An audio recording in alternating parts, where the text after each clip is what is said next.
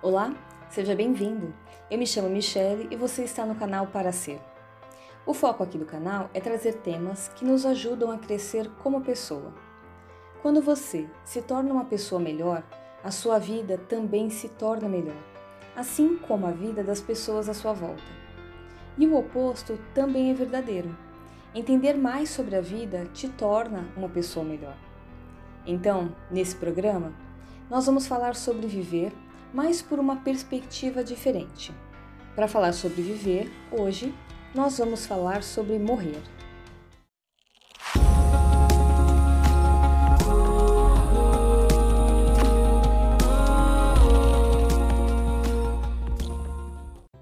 Ninguém gosta de falar sobre a morte. É um assunto doloroso e que causa medo. Mas essa dificuldade não vem apenas dos sentimentos negativos que geram na gente. Vem muito da nossa cultura também, da nossa geração. Em outros lugares, outras épocas, esse assunto era tratado com mais naturalidade.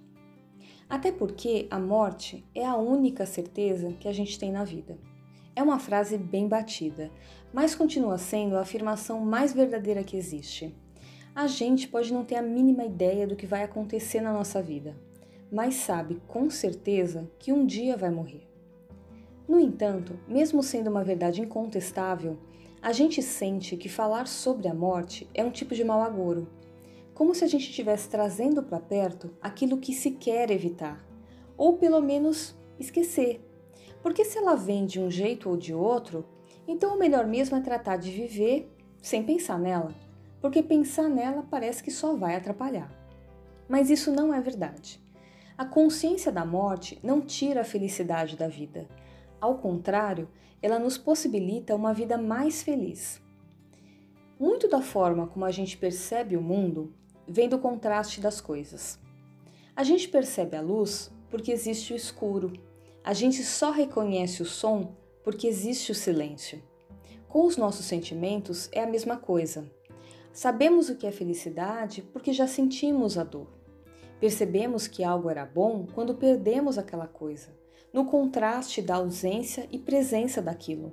O contraste da vida é a morte.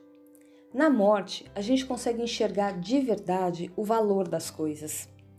Quando o contraste entre estar vivo e estar morto se apresenta, nós ganhamos uma consciência ampliada sobre a nossa própria vida. Quando a gente entende isso, a forma como a gente vê a morte muda. Ela deixa de ser aquela figura encapuzada que nos persegue e passa a se parecer mais com uma idosa, muito sábia, que pode nos orientar para que não percamos tempo demais com coisas sem valor, para que não desperdicemos a nossa vida. Se aconselhar com a morte é trazer a avaliação da sua vida para o agora, enquanto você ainda está vivendo e não lá no fim onde você já não pode fazer muita coisa sobre os seus arrependimentos. Para ouvir os bons conselhos da morte, a gente precisa aceitar que morrer faz parte da vida, que não é algo mal ou injusto, é a ordem natural das coisas e vem para tudo o que é vivo. Com isso, eu não espero que de hoje em diante você nunca mais sinta qualquer tristeza sobre a morte. Isso seria impossível. Por mais equilíbrio emocional que a gente tenha, a morte sempre vai mexer com as nossas emoções. E quando começamos a fazer esse exercício de pensar sobre a morte, na verdade pode ser bem assustador. Principalmente porque nas primeiras vezes a gente se depara com verdades duras sobre como a gente está vivendo. Você pode perceber que não está tratando como deveria as pessoas que ama que está preenchendo a sua vida com coisas sem valor, que você não está sendo a pessoa que gostaria de ser e que até agora não fez nada de concreto para mudar isso.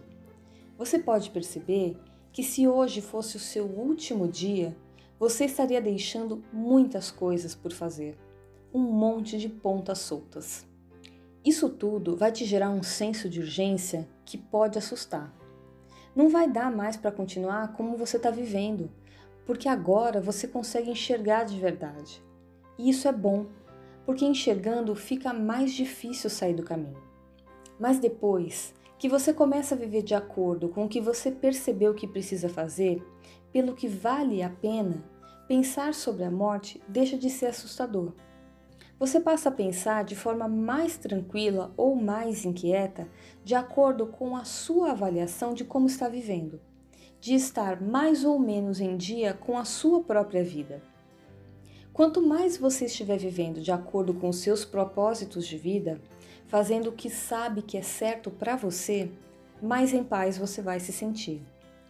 A inquietação vem quando você sabe que não está fazendo o melhor que pode fazer que você está em dívida com a sua vida. Isso quer dizer que você saiu um pouco do caminho, mas está tudo bem, porque ainda dá tempo de voltar. Se aconselhar com a morte, na prática, é projetar o seu encontro com ela para o agora. É imaginar que hoje é o seu último dia de vida e tentar sentir o que realmente você sentiria se fosse verdade. Esse exercício vai organizar as coisas que compõem a sua vida numa ordem de importância. O que realmente tem valor se torna muito evidente. A sensação de perda faz isso. Assim como mostra o que não tem importância, porque você não sente nada em relação àquilo.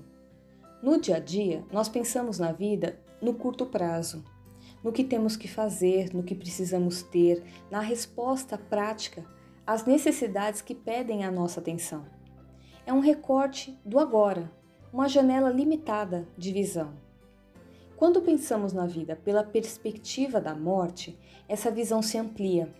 Agora a gente está olhando para uma dimensão maior de tempo e a gente consegue ver o todo. No dia a dia, uma coisa pequena parece grande, mas só porque a gente está olhando muito de perto para ela. No todo, o tamanho de cada coisa fica claro. O pequeno ainda vai precisar da tua atenção, mas agora você vai agir sobre ele na medida certa. As coisas mais importantes e as menos importantes vão passar a receber a atenção que elas precisam na justa medida das suas importâncias. Se você quiser validar a importância de alguma coisa, submeta ela ao filtro da morte. Diante da morte, qual o verdadeiro valor disso? Pode ser muito importante, Pode ser que não tenha muita importância em si, mas que seja a ferramenta para a construção de uma outra coisa, que aí sim tem muito valor, ou pode ser algo completamente dispensável. De qualquer forma, a morte vai te responder com a verdade. Agora, a gente precisa fazer uma distinção importante. A morte é uma ótima conselheira mas usar a percepção da própria morte como justificativa para suas escolhas não é o mesmo que se aconselhar com ela. Quando uma pessoa diz para si que a vida é curta e que ela precisa viver intensamente enquanto é tempo, que precisa se divertir mais, viver o hoje sem pensar no amanhã, aproveitar as coisas boas da vida, ela na verdade está se aconselhando com medo. E o medo é um péssimo conselheiro. Se hoje realmente fosse o seu último dia de vida, você não estaria se arrependendo de não ter tomado aquela última garrafa de vinho. Você nem ia pensar na festa do próximo sábado, na viagem que você quer fazer, no carro que você não comprou. Viver intensamente com base em consumir todas as coisas que estão ao seu alcance, sejam elas físicas ou emocionais, não é o mesmo que aproveitar a vida. Diante da morte, nenhuma ilusão se sustenta. Só o que tem valor real permanece de pé. E as coisas que têm valor real se sustentam na base do ser. Diante da morte, o que vale é o que somos, o que construímos dentro de nós e na vida das pessoas à nossa volta. Tudo o que se conjuga no ter não tem valor real em si. O ter sempre é o meio ferramentas da vida que a gente usa para o ser. Quando você se aconselha com o medo, ele vai dizer que você precisa do ter. Você precisa ter mais prazer, ter mais conforto, ter status, ter reconhecimento, ter aprovação. Por isso, tomar para si a sabedoria da morte, ainda em vida, é tão importante, para que você não empregue mais energia no ter do que ele realmente precisa. A vida não é para ser chata. Você deve se divertir e também deve ter as coisas. Os prazeres da vida não são ruins, eles fazem parte da própria experiência do que é viver. Se um prazer bater na sua porta, receba ele. Se você puder buscar esse prazer em harmonia com os valores do seu ser, faça isso.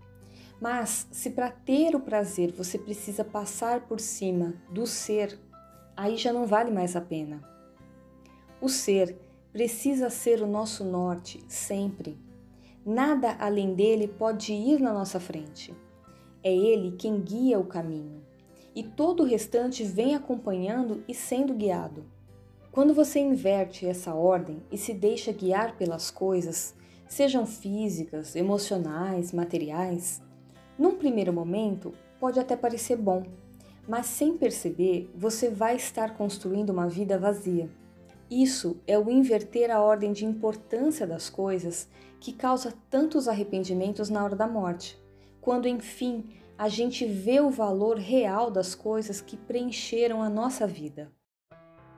Quando o dia de hoje acabar, pergunte a si mesmo: se hoje fosse o meu último dia, eu estaria satisfeito com o que eu fiz e em como eu estou deixando as pessoas que eu amo?